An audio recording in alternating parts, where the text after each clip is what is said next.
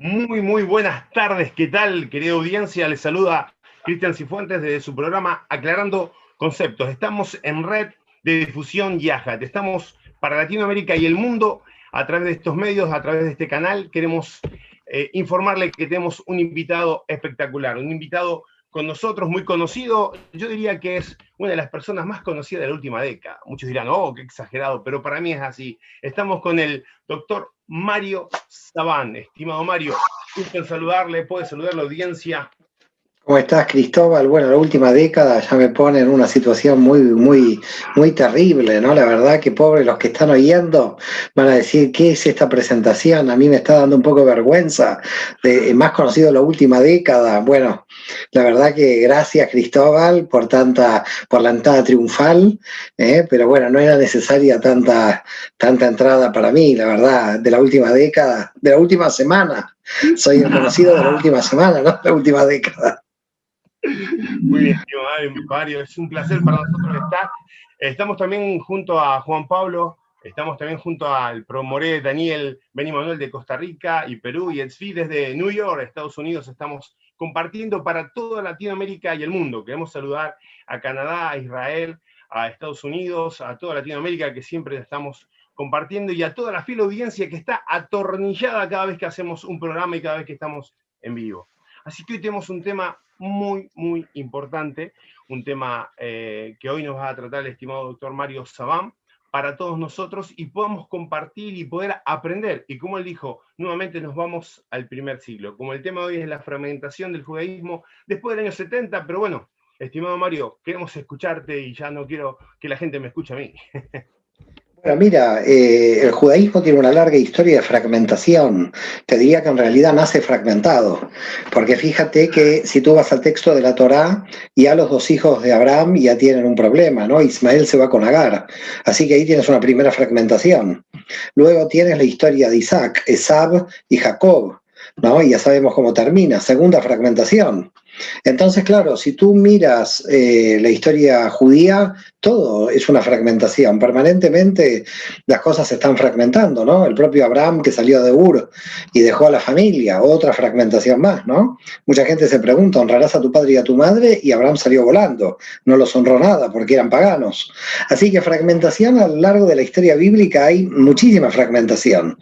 Entonces, claro, hablar de la fragmentación del judaísmo a partir del siglo I, claro, ya venía fragmentado.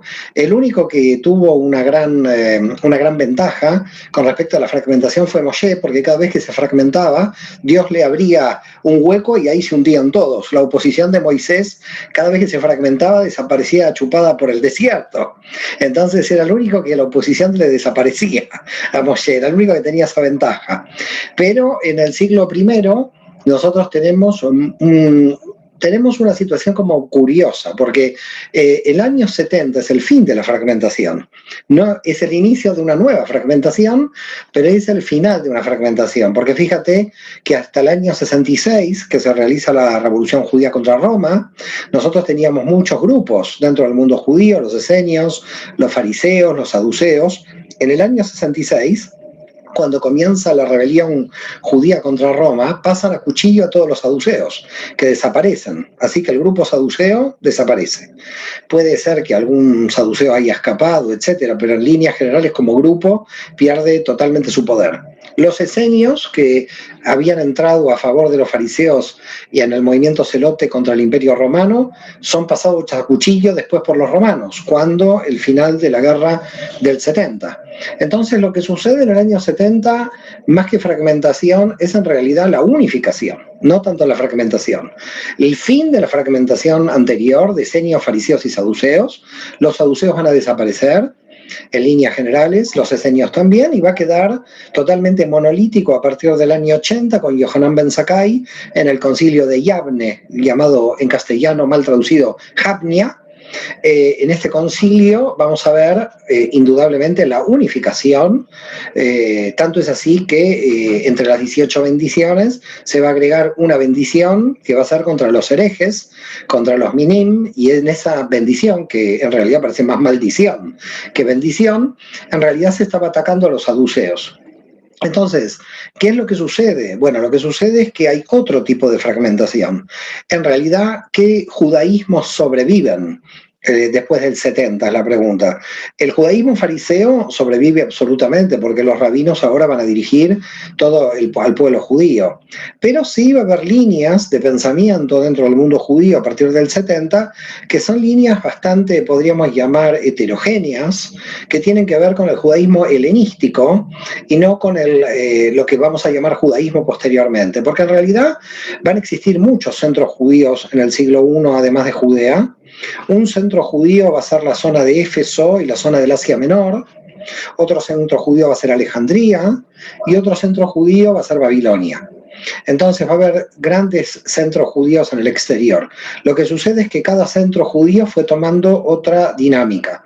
Los de Occidente se fueron cristianizando, es decir, miles de judíos se fueron de alguna manera perdiendo para la identidad judía dentro del movimiento cristiano, que como nació judío, fue tomando a todos estos judíos helenísticos, muchos de ellos ya casados en matrimonios mixtos, con gentiles. ¿no? Recordemos Timoteo, hijo de, madre judía y padre gentil, recordemos Bernabé, hijo de padre judía, hijo de padre judío y madre gentil, etc.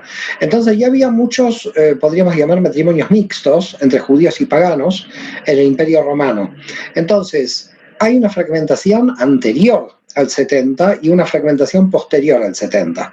Lo que sucedió hasta el 70 es que había esenios, fariseos, saduceos y celotes, aunque los celotes básicamente no los podemos considerar como un grupo aparte del movimiento fariseo. Eh, y dentro del movimiento fariseo también había una división eh, y esa división estaba basada en un debate permanente entre dos grandes escuelas, que ya venían del siglo I Cristo, que son Hillel y Shammai, que son dos escuelas muy conocidas en la tradición, en la tradición judía. ¿no? Entonces, claro, es como difícil hablar. Eh, acá justo el año 70 es para mí un año clave, la caída del Templo de Jerusalén y podríamos decir el fin de la guerra judía contra Roma, porque básicamente, digo, podríamos hablar fin en el año 70 porque Masada siguió aguantando y resistiendo contra Roma hasta el 72 y medio, algunos dicen que cayó en el 73. Entonces, hay como dos tipos de fragmentación, la fragmentación al año 70 y la fragmentación posterior al 70. Muy bien, muy bien. O sea, es decir, estamos frente a, a múltiples fragmentaciones y a distintos tipos de, de, situaciones que ha estado viviendo el pueblo. Eh, es importante entender esto, estimado Mario, y para la audiencia, porque a veces se desconoce, se, conoce solo por arriba y no ciertos tópicos internos que, nos muestran a nosotros una realidad constante eh, en la evolución de, todo el, tema del judaísmo y, como hoy lo conocemos, ¿no? No era lo mismo, eso es lo que queremos hablar, no era lo mismo eh, en el año 70, 73 al judaísmo que hoy en día se conoce. No, por supuesto. El judaísmo actual, eh, básicamente las divisiones pertenecen a otra fragmentación dentro de la historia judía. Es decir, por ejemplo, hoy están las sinagogas reformistas, las sinagogas conservadoras, las sinagogas ortodoxas y la ultraortodoxia, pero todas ellas todas ellas pertenecen al movimiento fariseo. Es decir, que es una división que podríamos decir pertenece al siglo XVIII. Es decir, estas divisiones actuales no son para nada las divisiones del siglo I ni del siglo II, son divisiones totalmente diferentes. Pertenecen a los cambios producidos en épocas un poco anteriores a la Revolución Francesa con el iluminismo, es decir, la reforma judía en Alemania con Mendelssohn a partir de 1740, 1750, el nacimiento del hasidismo que la ortodoxia hasídica en Rusia y, Ucrania, alrededor también de mediados del siglo XVIII. Es decir, pero todos lo que tienen en común los, los actuales tendencias es que todos reconocen al Talmud, la obra rabínica por excelencia, la tradición oral judía, como el elemento clave. Es decir, podríamos decir que actualmente todos los, eh, todo el judaísmo, en, en su totalidad, eh, está basado en la tendencia, te diría, farisea.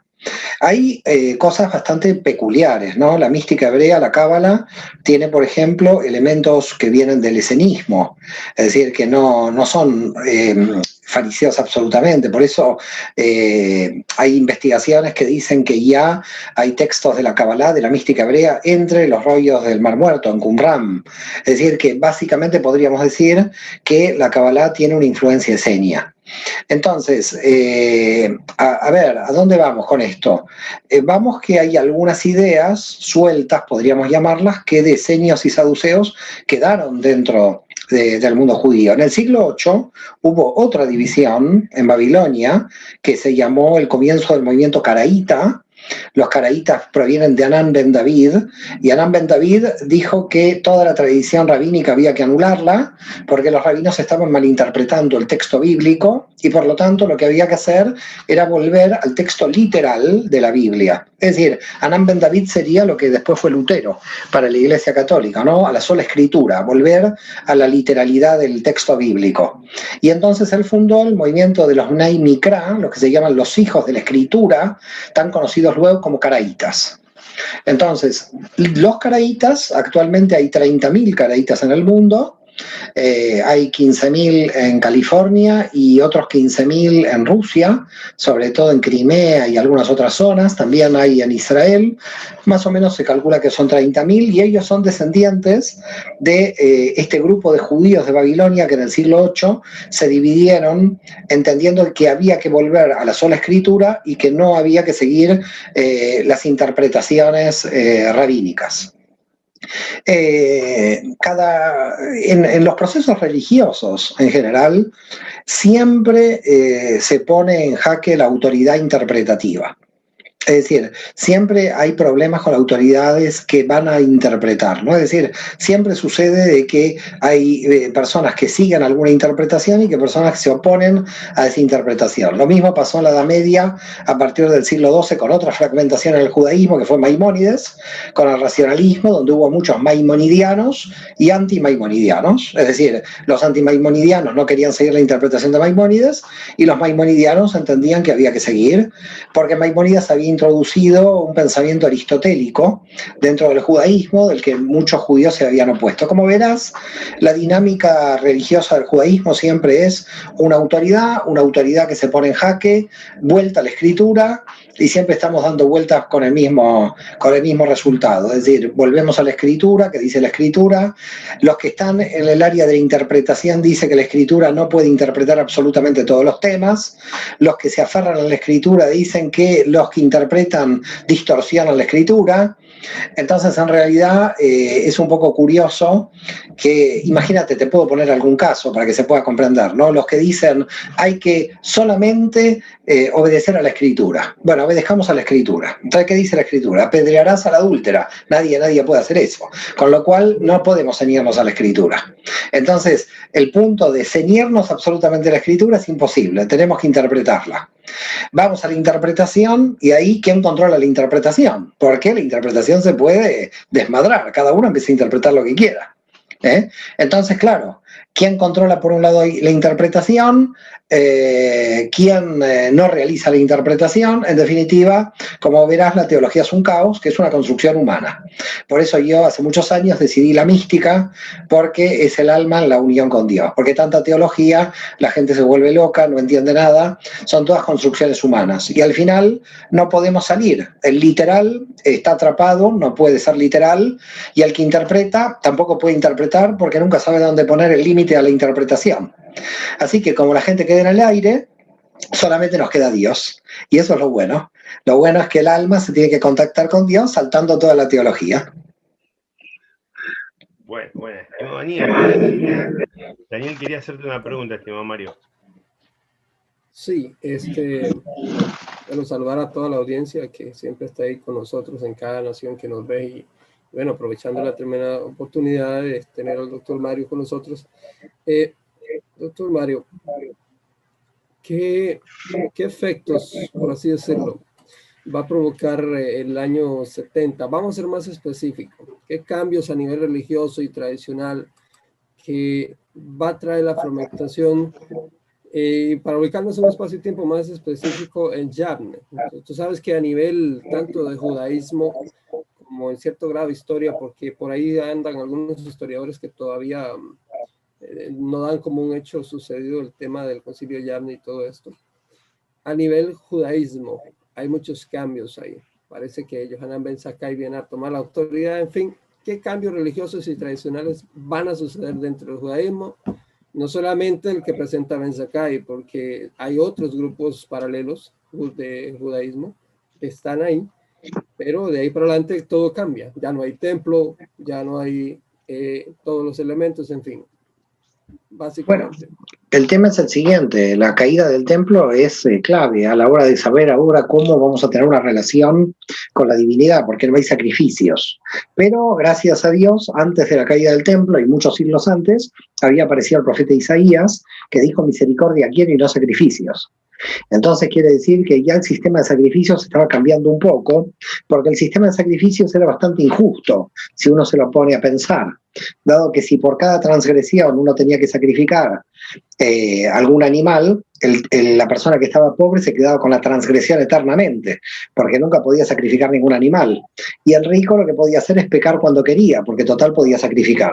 Entonces, como puedes ver, el sistema de sacrificios era un sistema totalmente que no, no, era justo en el fondo, porque entonces la persona que no tenía dinero eh, no podía sacrificar y por lo tanto nunca se le perdonaba la transgresión. Así que los pobres quedaban como eh, pecadores eternos y los ricos podían pecar tranquilamente porque siempre podían llevar un cabrito.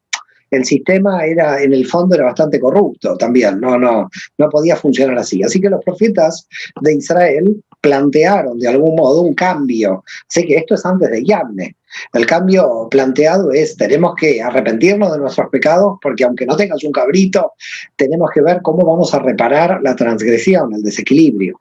Pero ya con la caída del templo quedó claro de que había que volver a reformular toda la cuestión de cómo vamos a realizar eh, la cuestión del perdón de los pecados, porque todo el, todo el asunto era el perdón de los pecados. Bueno, para los saduceos era simple porque ellos sacrificaban en el templo y cuando cayó el templo no había saduceos. Así que ellos ya no, tenían nada que hacer. La gran pregunta es, eh, ¿qué, qué, a, ¿qué va a decidir Yohanan Ben Sakai para salir del problema con respecto ahora cómo vamos a sacrificar? Y entonces en el concilio de Yavne del 80 se dice claramente que a partir de ahora la teyubada de una persona judía dentro del pueblo de Israel, el arrepentimiento de las transgresiones va a provenir del estudio de la Torah. Entonces nos pusieron a estudiar a todos. A partir de ahí los judíos quedamos estudiando hace dos mil años que estudiamos sin parar, por eso premios Nobel, etcétera, porque para nosotros el estudio es un acto religioso. La gente cree que las religiones tienen que ponerse a rezar. La gente entiende el rezo con respecto a la religión. En el mundo judío hay algo muy, muy, de alguna forma, yo diría como original a partir de Yohanan Ben Sakai. Es que uno cuando está estudiando está rezando, o cuando está estudiando más, está sacrificando, porque en realidad lo que está haciendo es conectarse digamos, con la divinidad. Entonces, este es un primer punto, ver cómo ahora, sin el templo, la persona que tenía un desequilibrio, un pecado, podía ahora limpiar de alguna forma ese pecado. Eh, por supuesto, también ahora va a haber otro cambio. El poder va a ir a la sinagoga, no va a estar en el templo de Jerusalén. Es decir, el templo de Jerusalén desaparecido, ahora, ¿quién, ¿quién va a ser de pequeño templo? La sinagoga. Y mucha gente no sabe, vamos a decir esto porque es algo que me parece que es importante. Las sinagogas del siglo I hasta el año 80, ¿eh? y a partir de ahí cambiaron, hombres y mujeres estaban juntos en las sinagogas. Vieron que ahora en las sinagogas ortodoxas o tradicionales hombres y mujeres se tienen que separar. Pero en la época, por ejemplo, de Yoshua, hombres y mujeres estaban juntos, por eso estaban ahí juntos en Cafarnaum, en las sinagogas que va Pablo también van a estar juntos. Es decir, el cristianismo tiene en las iglesias hombres y mujeres juntos, porque cuando predicaron estos judíos, en realidad las sinagogas estaban todas mezcladas. Si tú vas a la sinagoga, por ejemplo, de Masada, vas a ver que no hay sitio para hombres y sitio para mujeres. Era todo, hombres y mujeres estaban todos juntos. Entonces, en el año 80 se tomó la decisión que como ahora la sinagoga era el, eh, eh, de alguna forma el pequeño templo de Jerusalén, y como en el templo de Jerusalén hombres y mujeres estaban separados, Ahora la sinagoga tenía que tener el mismo modelo que el templo de Jerusalén y entonces empezaron a separarse hombres y mujeres. Por lo tanto, la separación de hombres y mujeres actual de la sinagoga proviene de una reforma dentro del judaísmo, porque las sinagogas originalmente no tenían este cambio. Para que la gente sepa que en realidad, cuando el movimiento judío de la reforma está uniendo hombres y mujeres otra vez en el rezo, lo que está haciendo es ser más ortodoxo que los ortodoxos, porque los ortodoxos en verdad dividen hombres y mujeres en razón de la idea de que había que imitar la, la estructura del templo. Por lo tanto, queda claro ahora que el judaísmo va a pasar por una interpretación de la Torá, una interpretación de la ley, y por otra parte también algo muy importante, que la gente cristiana entienda que eh, hombres y mujeres en las iglesias hoy están juntos, porque en las sinagogas antes del año 80 los hombres y las mujeres estaban juntos. Entonces, porque mucha gente se puede preguntar al cristianismo, ¿cómo puede ser que eh, el judaísmo dice que hombres y mujeres tienen que estar separados, pero eso lo dice desde la reforma de Yohanan Ben Zakkai en el año 80. Entonces, eh, empezó la liturgia de la sinagoga a ser el centro neurálgico de toda la estructura del judaísmo. Ahora ya no hay templo. Si no hay templo, ahora eh, el centro. Ahora, fíjate, la sinagoga también cambia su idea, porque cuando nacieron las sinagogas eran más como clubes sociales donde la gente se reunía en la comunidad. Y había poca, eh, poco rezo ahí, porque el centro era el templo, el único templo que había era el templo de Jerusalén. Entonces, ahora, cuando la gente tiene que ir a la sinagoga, Primero que todo, esto en cierto modo les beneficia porque había una obligación de ir al templo tres veces por año, ¿eh? en las tres grandes festividades, Pesach, Shavuot y Sukkot, ¿eh? Pascua, Pentecostés y las cabañas, y ahora como no hay templo, no hay que ir a Jerusalén. Entonces ahora lo que hay que ir es a la sinagoga. La sinagoga se convirtió en el centro neurálgico de la religión judía, pero también tenía que ser el Beit Midrash, es decir, la casa de estudios anexa a la sinagoga porque en realidad ahora si uno iba a sacrificar estudiando, tenía que empezar a estudiar la ley. Y en el estudio de la ley, a partir del año 80 se empieza a acumular una tradición que viene desde el siglo II Cristo, que termina en el año 375 con la creación del Talmud de Jerusalén y con la creación en el 499 en Babilonia del Talmud de Babilonia, lo que nosotros llamamos toda la tradición oral que, aunque la llamemos hoy tradición oral, indudablemente es tradición escrita. Es decir, porque esto está escrito ahora. Entonces, lo que es el Talmud, que llamamos tradición oral, es tradición escrita. Por lo tanto, en el año 80, Yohanan Ben Sakai podríamos decir que salva al judaísmo de su desaparición. Pero a partir de aquí va a haber otro problema dentro de la teología judía. Y el problema que se va a plantear es aquellos que sueñan con la reconstrucción del tercer templo y aquellos que el, creen que la reconstrucción del tercer templo es una pesadilla, porque en realidad, si se reconstruiría el tercer templo, tendríamos que volver a los sacrificios, a los sacrificios de los cruentos, digamos, de los animales. Por eso Maimónides va a decir que si eventualmente el templo de Jerusalén se vuelve a reconstruir, tendría que ser una universidad de estudios, no tendría que ser ya para, se debería estudiar, digamos, pero no se debería ya realizar sacrificios de animales. Bastante eh, adelantado para su época Maimónides en decir que no habría que ir al sacrificio. Pero hoy hay un problema, hay grupos en la ortodoxia judía que ellos sueñan con la reconstrucción del tercer templo y con la vuelta a la actividad de los sacrificios, cuando Maimónides había dicho lo contrario. Por lo tanto, fíjate el problema de alguna manera teológico que tiene el judaísmo actual, que no se sabe si se va hacia los sacrificios o si se va eh, a, a, continuar estudiando, como decía Yohanan Ben Sakai. De todas maneras, igual, donde está el templo de Jerusalén está en la mezquita Al-Aqsa, con lo cual eh, yo no me quiero imaginar que si se llega a poner ahí el templo, si no baja del cielo, ahí podríamos tener un problema político. Entonces creo que no hay que entrar en este tema. Pero lo que yo quiero destacar es que me parece que el judaísmo ha avanzado, evolucionado a través de los siglos y que deberíamos mantener la idea de seguir estudiando y no estar sacrificando animales, porque nosotros ya tenemos el arrepentimiento de los pecados, la teyugá y el estudio. No necesitamos matar animales para que Dios nos pueda, de alguna manera, nos pueda perdonar. Yo no estoy a favor de la vuelta a los sacrificios del Templo de Jerusalén, de ningún modo. Estimado Mario, Juan Pablo quiere hacer una pregunta. Juan Pablo. ¿Cómo estás, Juan Pablo? Buenos días, Mario, ¿qué tal? Buenos días, ¿cómo estás ahí en, Lima? Muy bien, acá muy contentos realmente este, de, esta, de este precioso momento. Eh, yo quería preguntarte referente a una posible teología del rabino Akiva. En una oportunidad lo escuché al doctor Antonio Piñero hablar que Akiva tenía la idea de que el Mesías tenía un pequeño trono al costado de Dios. Ahora, yo veo un paralelo entre la teología paulina, ¿no? Que habla que el Mesías está glorificado a la diestra del Padre, con lo que en aquella oportunidad, en una entrevista, Antonio Piñero refirió del de rabino Akiva, que el Mesías tendría una especie de trono acompañante al Eterno. La pregunta es, ¿eso sería quizás una posible evidencia de la conexión que podría tener Rabino Akiva eh, de repente con la escuela de, Gamaliel o de Gilel, que estaría en sintonía con la de Pablo? Esa sería la pregunta. O si de repente también había otros rabinos que han sustentado también esa idea. Mira, eh, hay una excelente interpretación de Moshe Idel sobre el asunto que se llama Ben, filiación de Dios, es de editorial Lilmod, donde él analiza profundamente este, esta cuestión, porque todo esto tiene que ver con la figura de Elías y Enoch dentro de la teología.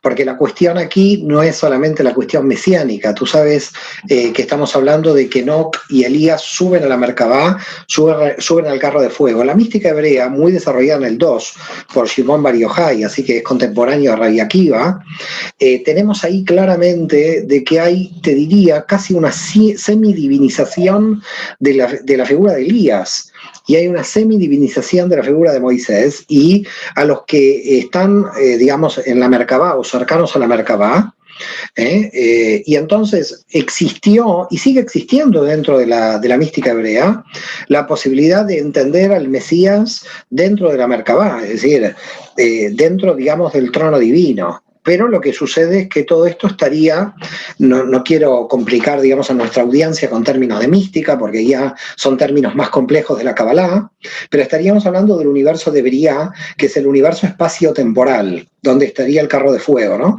Entonces, desde el punto de vista místico, seguramente eh, Pablo, siendo judío, la teología que él trae del Mesías cercano a la divinidad es, claramente judía y no judía helenística, sino te diría judía de Judea, digamos, es decir, de la base, porque la mística se había, se había desarrollado mucho en este plano. Ahora, el problema que yo veo claramente es que nosotros, al hacer esto los fariseos, al hacer esto, que yo admito que lo hicieron, ¿eh? es decir, yo creo que Akiva lo hizo y que todo este grupo semi-divinizó a la figura del Mesías, el problema con la figura del Mesías a mi modo de ver, y por eso es muy enredada la figura, por eso yo creo más en que cada uno es el Mesías de sí mismo, porque entiendo que el problema es, si el Mesías es un ser humano, todo ser humano es imperfecto. Por lo tanto, el Mesías tiene que ser divino. Y si el Mesías es divino, entonces es Dios, pero no puede ser Dios, porque lo idolatraríamos. Entonces yo en mi libro de la Merkabah del 2018 digo, el propia teología judía se metió en un berenjenal aquí. Porque si nosotros decimos que el Mesías es humano, entonces ya no es divino, no se acerca a la divinidad, pero si es humano es imperfecto. Y si es imperfecto, entonces ¿cómo es el Mesías? Porque el Mesías no podría ser imperfecto. Si decimos que el Mesías es perfecto, entonces un hombre perfecto estaría muy cerca de la divinidad. Por lo tanto, hay muchos escritos de divinización de la figura del Mesías que llevan dentro de la mística hebrea, estoy hablando, ya no del cristianismo, porque el cristianismo fue una elaboración posterior, que llevan a decir el Mesías pudo haber sido hijo de Dios único. En, esos términos, en los términos, de, en los términos de Pablo. Es decir, que hay una tradición judía en este sentido. Pero claro, entonces, ¿hasta dónde no podríamos cometer idolatría? Por eso yo creo que los fariseos se metieron en un problema del cual para mí para desactivarlo, hay que desactivar la idea del Mesías. Porque, y esto es algo totalmente personal, aunque Hasdai Crescas ya dijo en la Edad Media de que un judío puede seguir siendo judío si no cree en ningún Mesías. Y yo particularmente no creo en ningún Mesías, ni en el Mesías del cristianismo, ni en el Mesías del judaísmo que va a venir. Aquí no va a venir nadie más. ¿Y por qué? Porque el Mesías es una figura política de restauración de Israel. Y el Estado de Israel ya se creó. Por lo tanto, si tendríamos que declarar algún Mesías, tendría que ser Teodoro Herzl, no otro Mesías, porque este es el hombre que puso movimiento, el movimiento político. Es decir, un Mesías en Israel es el que iba a restaurar el reino de Israel a nivel político. Entonces el reino de Israel ya está restaurado ahora, porque ya hay Estado de Israel. Con lo cual, en realidad, todos los que esperan el Mesías pueden esperar eternamente, porque no, ni va a volver el Mesías, ni va a llegar ningún Mesías. Si llega alguien, va a ser el Dios de la Mercadá en el carro de fuego, y que va a decir, están todos equivocados. Es decir, ¿por qué? Porque estamos esperando, yo creo que en vano, a ningún Mesías. Entonces, en vez de estar discutiendo quién es el Mesías, yo creo que tendríamos que trabajar por el reino. Porque en esto sí estoy de acuerdo. Yo creo que va a venir una era mesiánica. Es decir, una era mesiánica donde va a haber justicia, donde va a haber paz, y eso es el reino de Dios. Entonces, no tiene sentido estar discutiendo si hay Mesías, si no hay Mesías o quién es el Mesías, porque en realidad estamos perdiendo mucha energía. Aquí lo que hay que hacer es construir el reino. Y ese es el objetivo fundamental por la cual vinieron todos los mesías a lo largo de la historia. Es decir, todos los mesías que vinieron a lo largo de la historia quisieron cambiar las condiciones de la humanidad. Es decir, lo que quisieron hacer es crear el reino, crear la era mesiánica. Por lo tanto, yo creo en que en algún momento la humanidad va a llevar a un nivel de desarrollo de conciencia donde va a crear la era mesiánica. Pero va a llegar una era mesiánica sin mesías. Estimado Daniel, Sí, eh, muy interesante, doctor Mario, sus palabras. Eh, el tema mesiánico siempre es un tema dentro del judaísmo bien fragmentado también, porque ya lo dijiste hace un rato, el tema de la interpretación. Sin embargo, en el siglo I, dentro del judaísmo, sabemos que, que la comunidad judía esperaba a un Mesías, a un ser humano, literalmente. Y había una, una, expectativa mesiánica. Por eso hablaba yo del caso de, de Yavne como como un catalizador que va a exportar al mundo muchas más ideas, entre ellas el tema del, del Mesías divino. Aunque ya dentro de lo íntimo de los grupos mesiánicos este, eh, creyentes en el Mesías, como Akiva, ya hablaban de este tema, de, de, un Mesías que no puede morir. De ahí las famosas 13 principios de fe de Maimónides, donde pone uno donde el tema del Mesías, y en el desarrollo del estudio en cada yeshiva se explica que no puede morir. Ahora, hay un judaísmo que está ahí, que ha ido en paralelo, doctor Mario, es el que quiero hacer la pregunta, que casi siempre se, se, menciona, pero muy poco. Y es eh, este judaísmo inicial primigenio que siguió el movimiento de Yeshua, por ejemplo, los cuales eh, de alguna manera estuvieron ahí en paralelo incluso para los días de Yavne.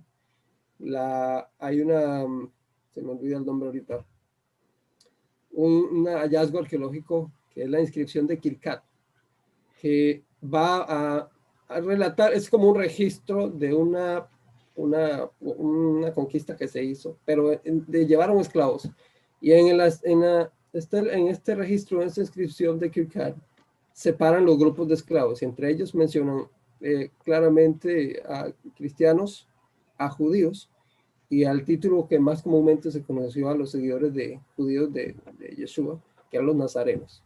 Esa separación está hecha en eh, qué pasa con este grupo, porque definitivamente no se alineó a, a las decisiones de Ben Sakai por el tema con Yeshua y todo lo que ya sabemos, pero ¿qué pasa con ellos? O sea, ¿qué pasa con este grupo? Bueno, aquí, aquí, el tema, aquí el tema es que hay que tener mucho cuidado con la historiografía cristiana, que creo que comete un error. Yo se lo dije en su momento personalmente a Montserrat Torrens, que es el autor de la Sinagoga Cristiana, ¿eh? que vive cerca de aquí, de mi despacho, que antes, antes del COVID nos veíamos en el bar y podíamos conversar de esto. Y yo le decía, ahí hay un problema. Y no sé si Piñero sigue con el mismo problema, pero se viene repitiendo en la historiografía cristiana algo que, a mi modo de ver, hay que terminar de anularlo porque se está, se está creando una, una distorsión. Y es, cuando se dice que en el concilio de Yamne se puso a los herejes haciendo referencia a los judíos cristianos.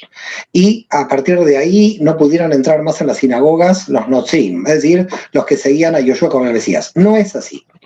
Y no es así, lo digo rotundamente, para que se termine con este tema de que se está repitiendo esto de que el concilio de Yamne expulsó, porque claro, al decir el concilio de Yamne expulsó, entonces parece que la sinagoga expulsó a los cristianos, pobres cristianos tuvieron que crear el cristianismo porque la sinagoga los expulsó. No es así. ¿Y por qué? Porque en el Talmud claramente dice minim, ¿eh? y con un, con un asterisco, los que estaban escribiendo el Talmud pusieron Sdukim, saduceos. Quiere decir que cuando se hablaban las 18 bendiciones, agregaron esta maldición en Yavne, de ninguna manera hablaron de los Notrim, de ninguna hablaban de los nazarenos que seguían a Yeshua como el Mesías. Hablaban del problema que tenían de los Tzedukim. Es más, los Notrim, como creían en la resurrección de Yeshua, creían en la resurrección de los muertos porque estaban en el movimiento fariseo. Por eso recuerden Pablo en el Sanedrín, cuando lo van a detener, él dice, yo no estoy aquí acusado por el Mesías, yo estoy aquí acusado porque creo en la resurrección de los muertos. Muy inteligente Pablo para escaparse del Sanedrín. Y los fariseos del Sanedrín dijeron, ah, este es de los nuestros. Así que los fariseos no nazarenos estaban totalmente enamorados de estos, porque lo único que los diferenciaba era el Mesías, pero creían todos en la resurrección. Cuando Yohanan Ben Sakai dice esto en Yavne, no lo dice contra los Nostrim, lo dice contra los Tzudukim, contra los saduceos, contra los que están contra la autoridad. Porque ahora Yohanan Ben Sakai y el grupo de Yavne lo que estaban haciendo era reemplazar a los sacerdotes del templo, ahora era el poder. Los rabinos ahora tomaban el poder del judaísmo y por lo tanto lo primero que querían era sacar del poder y definitivamente deslegitimizar al grupo del poder del sumo sacerdocio, de los sacerdotes. Es decir, que si quería algún saduceo volver a tomar el poder, que quedara anulado por este movimiento. Entonces, de ninguna manera hubo ninguna expulsión de, las sinagogas de los nazarenos. Es decir, no estaban divididos, seguían dentro de las sinagogas. Por eso las cartas de Pablo queda clarísimo que seguían en las sinagogas, porque en la carta a los romanos, capítulos 13-14, él dice a su comunidad, los que coman no moleste a los que no coman, con respecto a las comidas impuras. ¿Por qué? Porque esos cristianos estaban todavía dentro de la sinagoga de Roma. Es decir, había judíos que seguían la comida kasher, la comida pura, y otros, los gentiles, que no necesitaban la observancia, ¿eh? que comían comidas impuras, y él trataba de poner un equilibrio entre ambos grupos dentro de la comunidad. Por lo tanto, no se puede decir de ninguna manera que el concilio de Viabne quiso hacer una expulsión de estos grupos para definitivamente zanjar este problema. Lo que hizo el concilio de Yamne claramente fue expulsar o deslegitimizar o sacar del judaísmo a los saduceos. De modo que hay algo curioso, que cuando aparece Anán Ben David y el movimiento caraíta, como dijimos en el siglo VIII, al principio de nuestro encuentro, a esa gente los judíos los denominaban caraítas, pero no decían judíos caraítas, los denominaban caraítas como que ya pertenecían a otra religión, cuando los caraítas también eran judíos. Ahora, como los caraítas se sentían judíos, ¿Qué es lo que le decían a los judíos que seguían a los rabinos? Rabanitas. Entonces, yo para los caraítas no soy judío, soy rabanita, porque sigo a los rabinos. Y los caraítas para los judíos no son judíos, son caraítas. Entonces, aquí la cuestión es, y volvemos a reiterar, y para mí el punto fundamental está en San Pablo, cuando él dice, todo Israel será salvo. Es decir, para mí todo este problema está en el capítulo 11 de la Carta de los Romanos. Los gentiles que para Pablo entran en la alianza son judíos por la fe unidos por el Mesías. Por lo tanto, yo muchas veces digo, bueno, acá Pablo hizo entrar a muchísimos millones de personas a la alianza ¿eh? porque además se le ocurrió a Pablo y Joshua de ninguna manera se imaginaba la cantidad de millones de gentiles que iban a entrar de todo el mundo. ¿eh? Es más, hasta prohibía esto, ¿eh? que, prohibía lo, que hace Pablo de estar de un lado para otro. Por lo tanto, el cristianismo puede tomar en la definición de que es parte de Israel porque las ramas fueron injertadas al olivo. Entonces volvemos a otra vez quién es Israel. Es decir, volvemos otra vez, los que observan la Torá, los que creen en el Mesías, los caraítas que hacen una interpretación literal, volvemos a todos los problemas de la teología. Bien, muy bien, muy bien. Qué buenos puntos de vista, estimado Mario. Quiero hacerte una consulta eh, referente al tema. Eh, cuando hubo la revuelta en Jerusalén, los judíos que estaban en la periferia eh, no respaldaron a, los que estaban en Jerusalén, ¿cierto? En, el, en, la revolución del 66, no, pero en la revolución del 114, sí. Eh, Israel se rebeló tres veces contra Roma. En el 66, que fue la primera guerra judía, que fue del 66 al 70, que terminó con la caída del Templo de Jerusalén, en esa revuelta judía, los judíos de la diáspora no apoyaron a la revuelta del 66. Pero cuando en el 114 se produjo contra Trajano la segunda revuelta judía, en esa revuelta sí, los judíos de la diáspora fueron a favor de Judea, volviéndose traidores al imperio romano. Se levantaron las comunidades de Egipto, de Cirenaica, de Chipre, del Asia Menor. Fue, fue de locos lo que sucedió, fue una guerra internacional. Y fue ahí una de las razones por las cuales comienza a aparecer el cristianismo.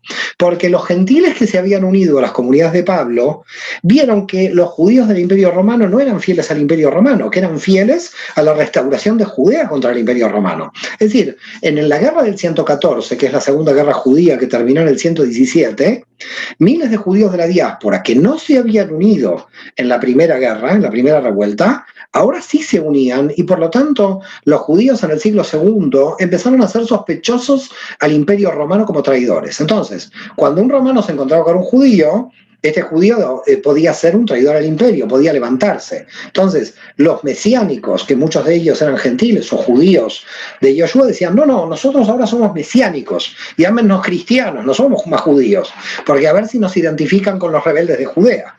Entonces, una de las causas históricas por las cuales nace el cristianismo fue desidentificarse del judaísmo internacional que se había unido a la revuelta judía nacional. Es decir, pasaron a ser, a tener como doble fidelidad entonces, muchos judíos del Imperio Romano dijeron, mejor nos hacemos cristianos, porque en realidad, si seguimos siendo judíos, vamos a seguir siendo sospechosos al imperio, justamente porque las comunidades aceptaron unirse a esa rebelión. Entonces, yo creo que es, clara, es clave lo que tú estás diciendo, Cristóbal, porque esa rebelión del 114-117 marca fundamentalmente el comienzo de la división, porque al terminar esa rebelión en el 117, muerto Trajano, asume Adriano eh, el, gobierno del imperio y al asumir Adriano tiene, primero, tiene que calmar a los judíos de la revuelta diciendo que iba a construir el tercer templo de Jerusalén. Así los intentar calmar a los revoltosos de Judea.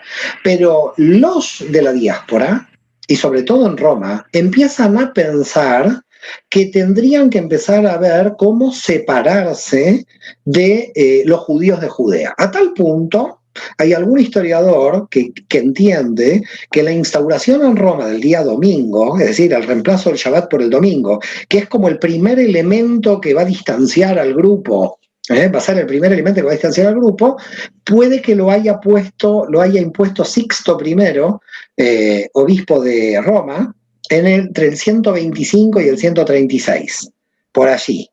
Pero que hayan realizado un cambio de Shabbat por el domingo en Roma no implicaba que a ojos de Roma todavía los cristianos eran vistos como judíos, es decir, como una secta dentro del judaísmo, a tal punto que cuando viene la tercera revuelta judía contra Roma con Bar y Rabí Akiva, y esa revuelta se termina en el 136, Adriano dio la orden de matar a todos los jefes judíos de todas las comunidades, y ahí muere el Papa Telésforo, que no sabía que era papa, porque hasta el siglo III no se enteraron que eran papas, eran obispos de Roma.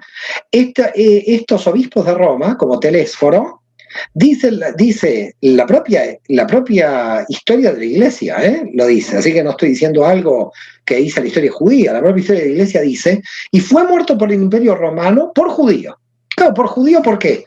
Porque entendían que el obispo de Roma era un jefe de una comunidad que pertenecía dentro del mundo judío.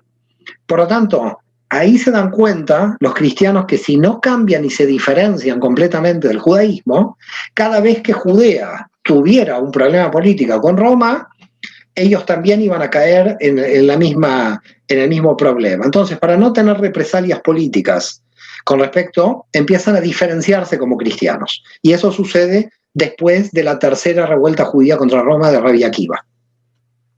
Buenísimo, muy, muy buena, muy buena explicación, estimado Mario, como siempre, excelente. Estimado Juan Pablo, ¿querías consultar algo más? Estamos llenándolo de preguntas. Queremos saludar a, toda la audiencia que está ahí, a full están haciendo preguntas. Se ríen porque me llama Cristóbal, no hay problema que me cambien de nombre. Es verdad, eh, Cristian, Cristian, perdón, no, no. Yo sabía que era algo de, de Cristiano, Cristian, Cristóbal, no sabía bien. Moisés no te iba a llamar, no, no, era Cristian o Cristóbal, no, no. No hay problema, no hay problema.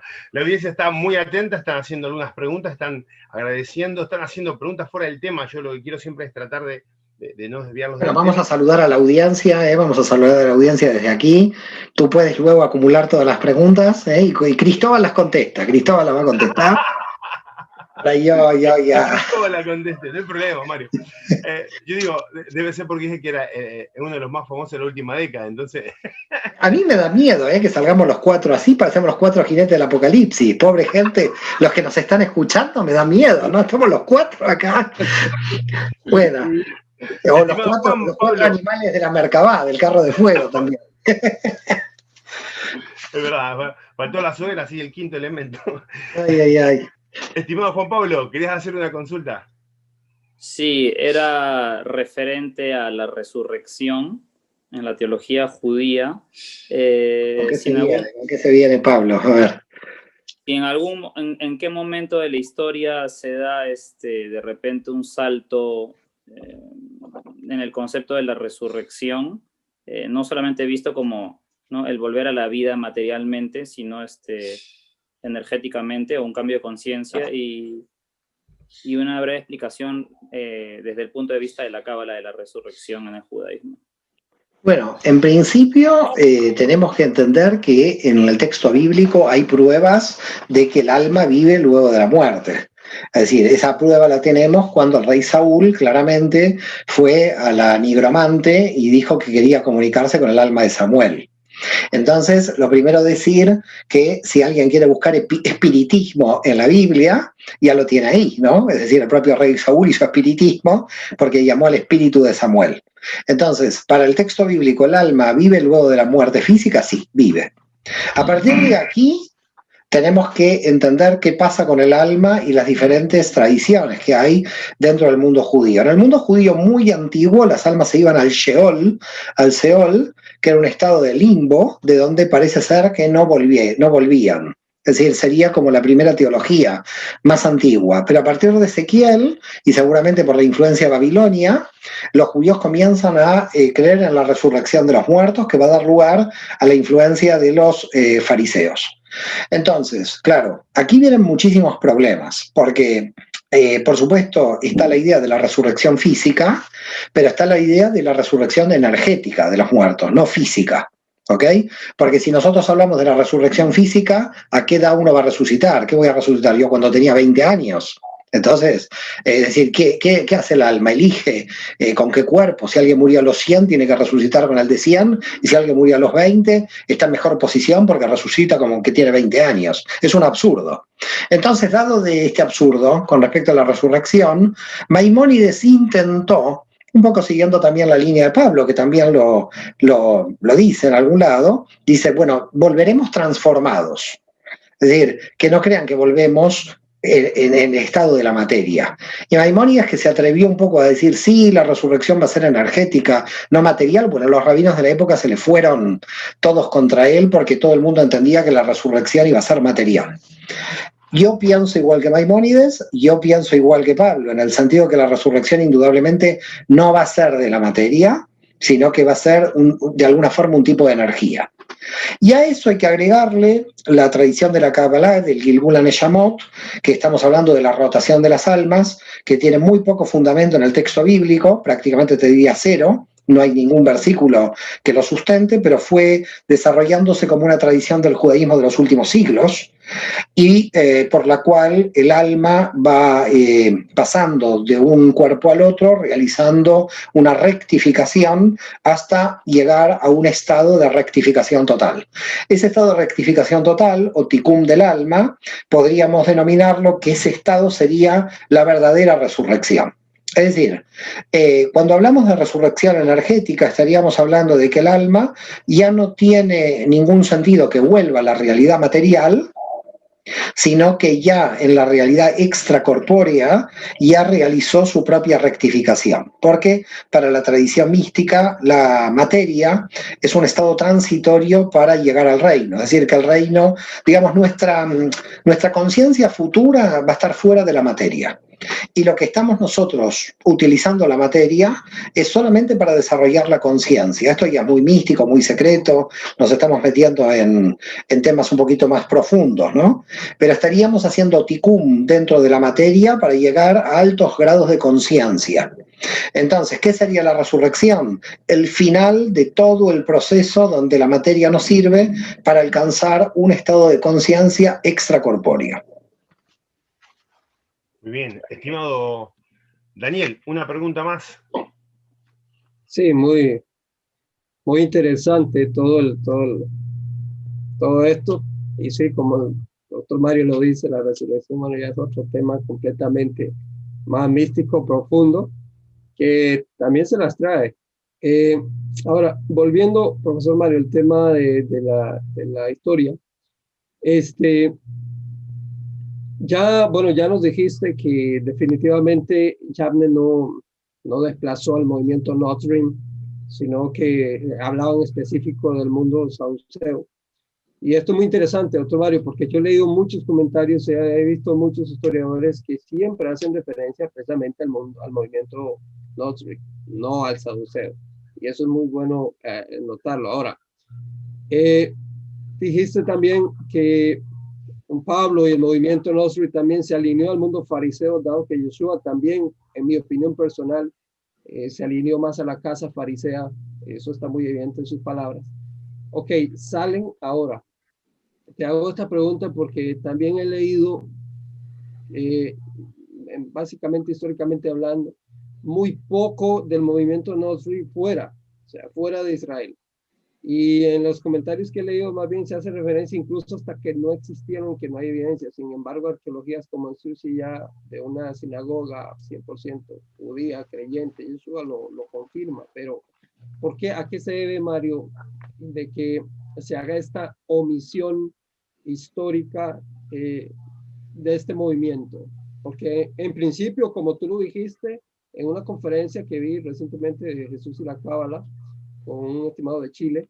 Eh, tú dijiste ahí que eh, el judaísmo que llevaba Yeshua y sus seguidores en principio eh, fue judío 100% al principio. Es que hasta en el siglo II aparece el cristianismo que se va en paralelo con este movimiento. Pero ¿por qué ahora se hace la omisión y la separación, estimado Mario? Ahora, la, omisión, la pregunta, yo te tendría que, eh, digamos que la pregunta se especifique más. ¿La omisión dentro de la historia judía misma? ¿O la omisión dónde? Porque hay dos omisiones.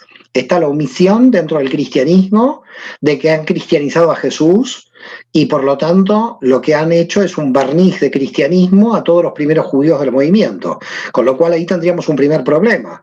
El primer problema es que un cristiano no sabe que su, eh, religión nació en el siglo II, no en el siglo I, porque durante todo el siglo I era todo judaísmo mesiánico. Por lo tanto, la primera omisión son los millones de cristianos en el mundo que creen que Jesús fue cristiano y no judío. Así que el primer problema. Y lo curioso es de que todos los judíos que seguían a Jesús terminan siendo judaizantes, lo cual es más gracioso aún. Es decir, que el que quiere volver a las raíces de Israel, para mucha gente cristiana, es que judaiza, con lo cual me, hace mucha gracia, porque esto implica que Jesús fue el primer judaizante. Es una cosa de locos, no, no tiene ni pies ni cabeza. La omisión dentro del mundo judío es una omisión porque en realidad cuando el mundo judío se entera al cristianismo ya es en el siglo II y en el siglo III, porque hasta el siglo II era un grupo en el interior del judaísmo. Entonces, como era un grupo en el interior del judaísmo y había tantos rabinos en el mundo judío, tú piensas de que no era para el siglo I la importancia que tuvo luego. Es decir, era un, era un pequeño grupo cuando nació y luego el éxito lo tuvo posteriormente en el siglo II y III. Por lo tanto, mucha gente pregunta, ¿por qué no hay tantos registros eh, de ese movimiento Notzi dentro del mundo judío? Porque cuando nació eran 10 o 20 mil personas, y 10 o 20 mil personas era un grupito más dentro de los 5 millones de judíos que había en el siglo I. Entonces, no era tan representativo. Lo que pasa es que como en el siglo II empezó a entrar más en el mundo gentil y a multiplicarse más rápidamente, cuando el judaísmo lo percibió, ya era otra religión. Es decir, cuando el judaísmo eh, percibió este movimiento, ya podríamos decir que era otra religión. Pero en el momento en que nació, era un pequeño grupo que seguía un rabino, no eran miles de judíos que lo seguían, eran unos cientos, pero no era un movimiento tan grande. Y por otra parte, movimientos mesiánicos de envergadura había muchos que se levantaban contra Roma en forma permanente. Entonces, claro, a la pregunta tuya, ¿por qué la omisión? Yo creo yo creo que en el siglo II, y hay muchos estudios sobre esto a nivel científico, tanto los rabinos como los que pertenecían al movimiento cristiano, primero que todo en el movimiento cristiano, la gran mayoría ya en el siglo II venían del mundo gentil. Al venir del mundo gentil, ellos no estaban circuncidados y ellos de alguna manera sentían que no estaban como admitidos y no tomaban las riendas. Es decir, el mundo cristiano, que en el siglo I estaba bajo la jefatura de dirigentes judíos, en el siglo II pasa prácticamente toda la jefatura a los gentiles. Claro, los gentiles de alguna manera sin circuncisión tenían que interpretar todas las escrituras a la luz de su, condición de gentiles. Entonces los gentiles del siglo II se encontraron con un problema. Ellos creían en el Dios judío, en una Biblia judía, en el Mesías judío, pero eran gentiles.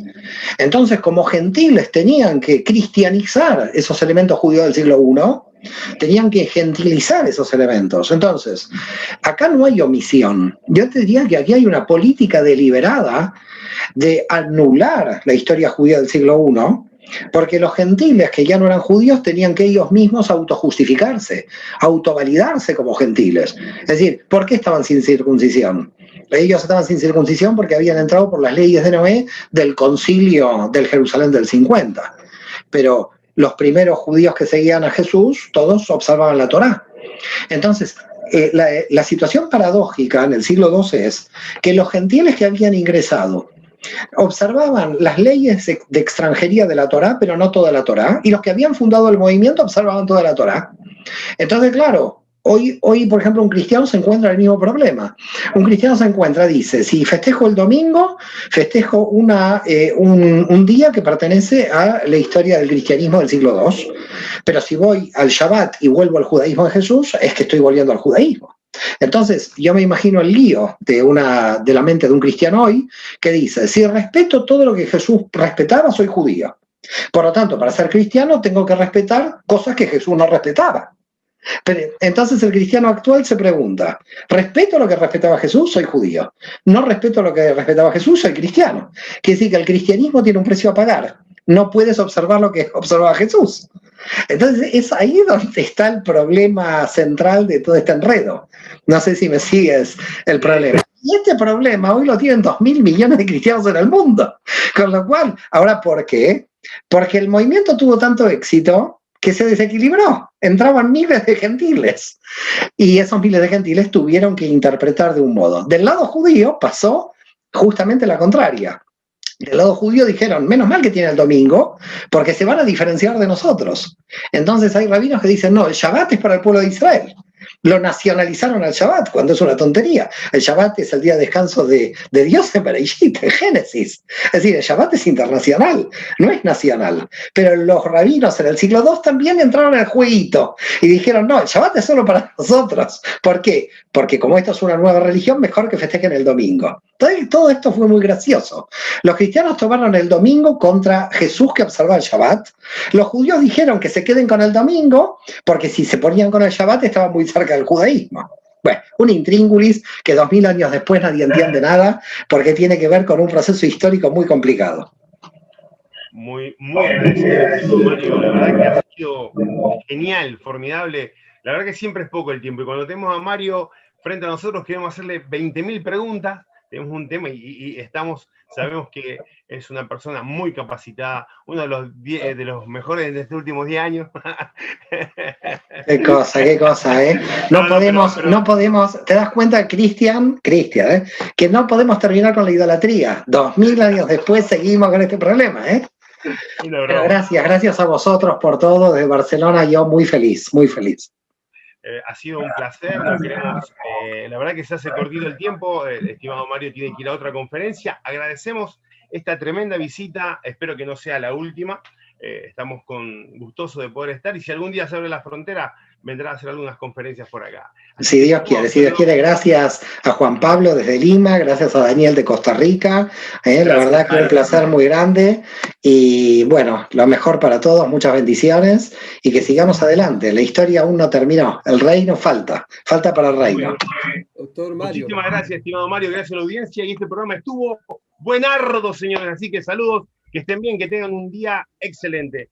Gracias, gracias, gracias Cristian, gracias, a todos. Shalom, shalom. Saludos a Cristóbal.